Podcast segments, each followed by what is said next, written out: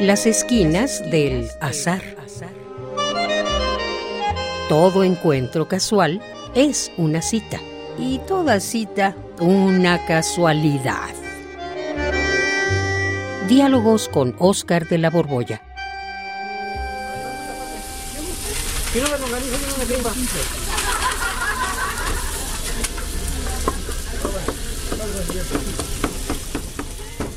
No, no, no, no, no, no, no, no, Oscar, no, Oscar, no.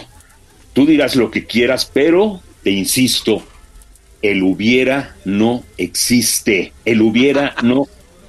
Ah, ahora sí, Juan, la salsa de estos tacos te enchiló. Eh, pues mm. mira, por más que manotees, el hubiera sí existe y te lo puedo demostrar filosóficamente. Ay, si tú todo lo resuelves filosóficamente, hasta los tacos y las salsas, como si para todo hubiera una teoría filosófica, no inventes. Pues mira, no sé si para todo la haya, pero para esto del hubiera, sí que la hay. Ajá, a ver, quiero escuchar esa teoría, el hubiera, a ver, a ver, a ver, viene, viene. Pues mira, lo primero que, debemos fijar es tu postura. ¿no? Lo que tú dices, ¿estás de acuerdo? Mm, totalmente de acuerdo. A ver, eh, tú que eres el provocador, sintetiza tú lo que digo yo, ¿ok? Órale. Mira, tú sostienes que como es vano dolerse por lo que no pudo ser, resulta mejor olvidarnos del hubiera. O sea, del pudo ser, porque no existe. ¿Es esto lo que dices? Exactamente, lo has sintetizado muy bien, hiciste muy bien tu tarea. Aunque, déjame decirte que por estar discutiendo, ay, se nos están enfriando los tacos. Y esta gaonera está pero buenísima. Mm, sí, hombre, sí, sí, sí, también los de bistec también están riquísimos, pero mira, ¿estás de acuerdo con el argumento sintetizado? Mm. Ah, ya te dije que sí. Ahora a ti te toca demostrar, como dices tú, filosóficamente, que el hubiera sí existe. te escucho, déjame dar un otro amor. Mm, perfecto. Entonces presta atención, porque mm. esto nos va a remontar hasta Parménides, Juan. Y, y, luego un poquito más cerca, a Platón. Ay, Parménides. ¿Y qué decía Parménides?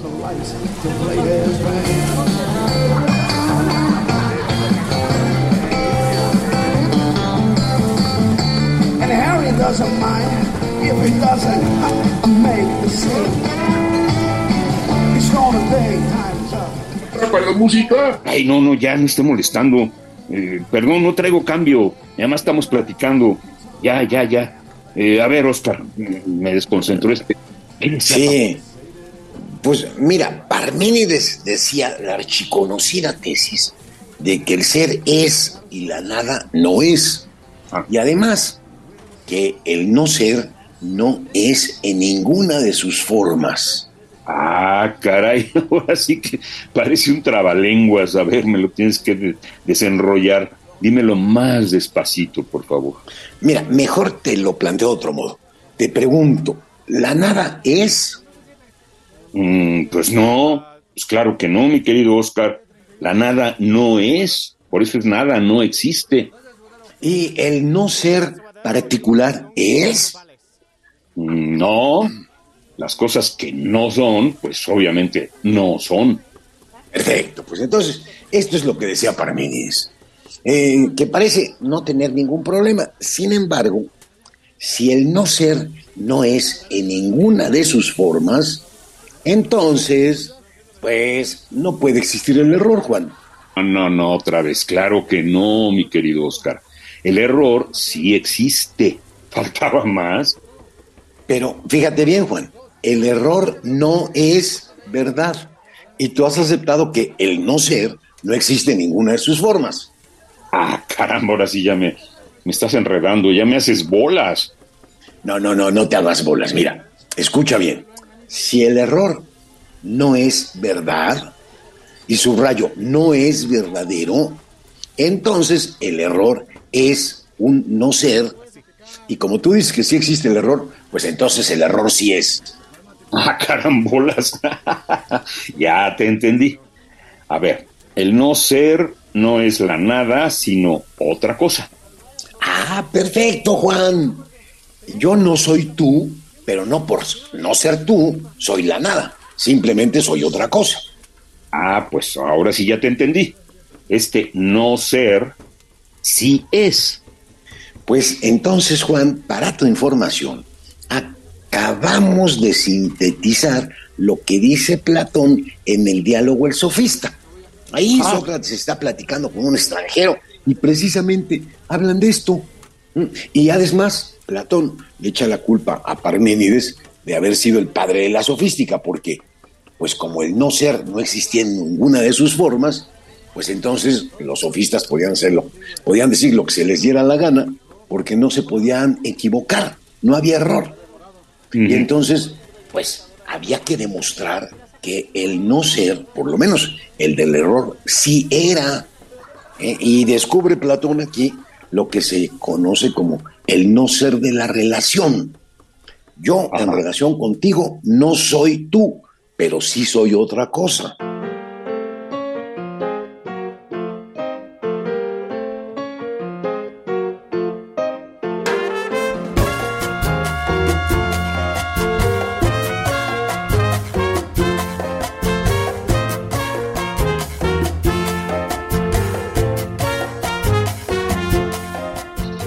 Muy bien. A ver, ya me convenciste de que, bueno, al menos hay una forma de no ser que sí es el no ser de la relación. Ah, pero ¿sabes qué? El hubiera no existe. Otra vuelta. Espérate tantito, Juan. Mira, voy a eso. Yo tuve de profe a un filósofo, Eduardo Nicol, fue mi maestro ahí en la UNAM. Hizo él una colección muy amplia de formas de no ser que sí son.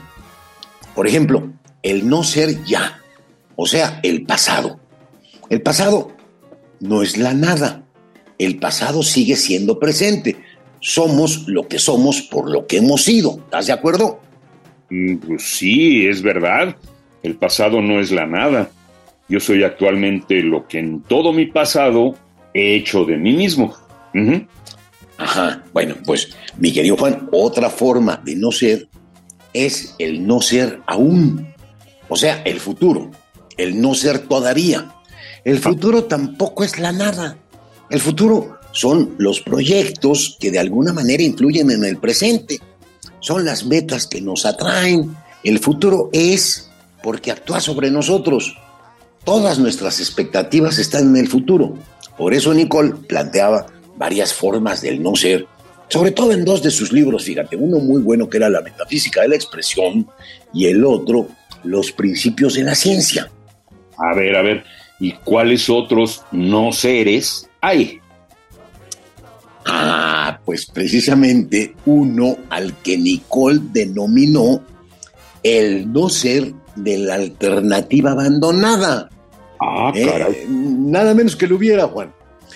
Es, un no ser, es un no ser que a diferencia del no ser ya, o sea, el pasado, este del no ser de la alternativa abandonada, ni siquiera existió en el pasado. Por ejemplo, yo de niño quise ser violinista.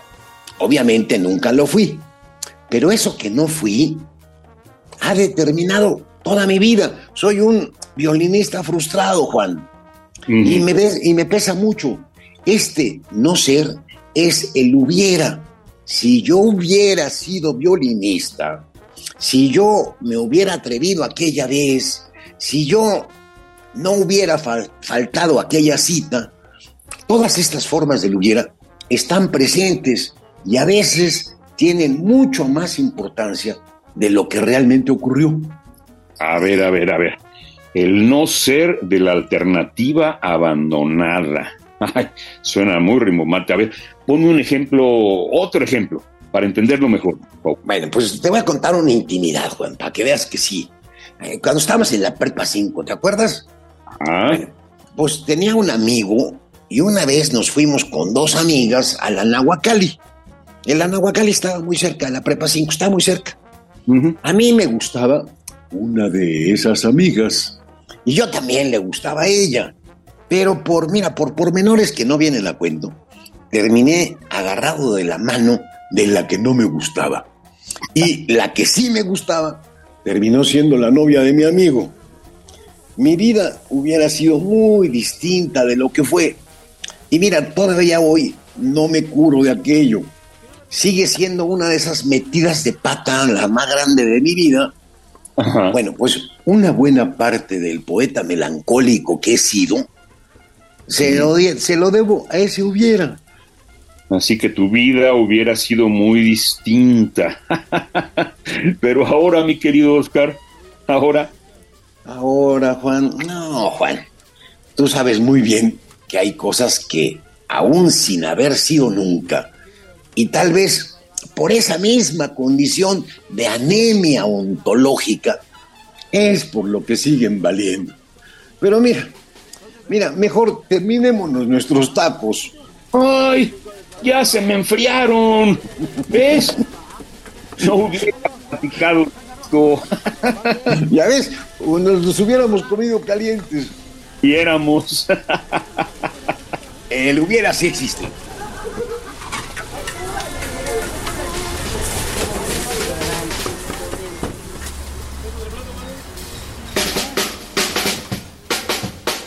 Radio UNAM, en colaboración con la Facultad de Estudios Superiores Acatlán, presentó Las esquinas del azar. Todo encuentro casual es una cita y toda cita una casualidad. Voces, Oscar de la Borbolla y Juan Stack. Producción y realización, Rodrigo Aguilar y Denis Licea. Radio UNAM, Experiencia Sonora.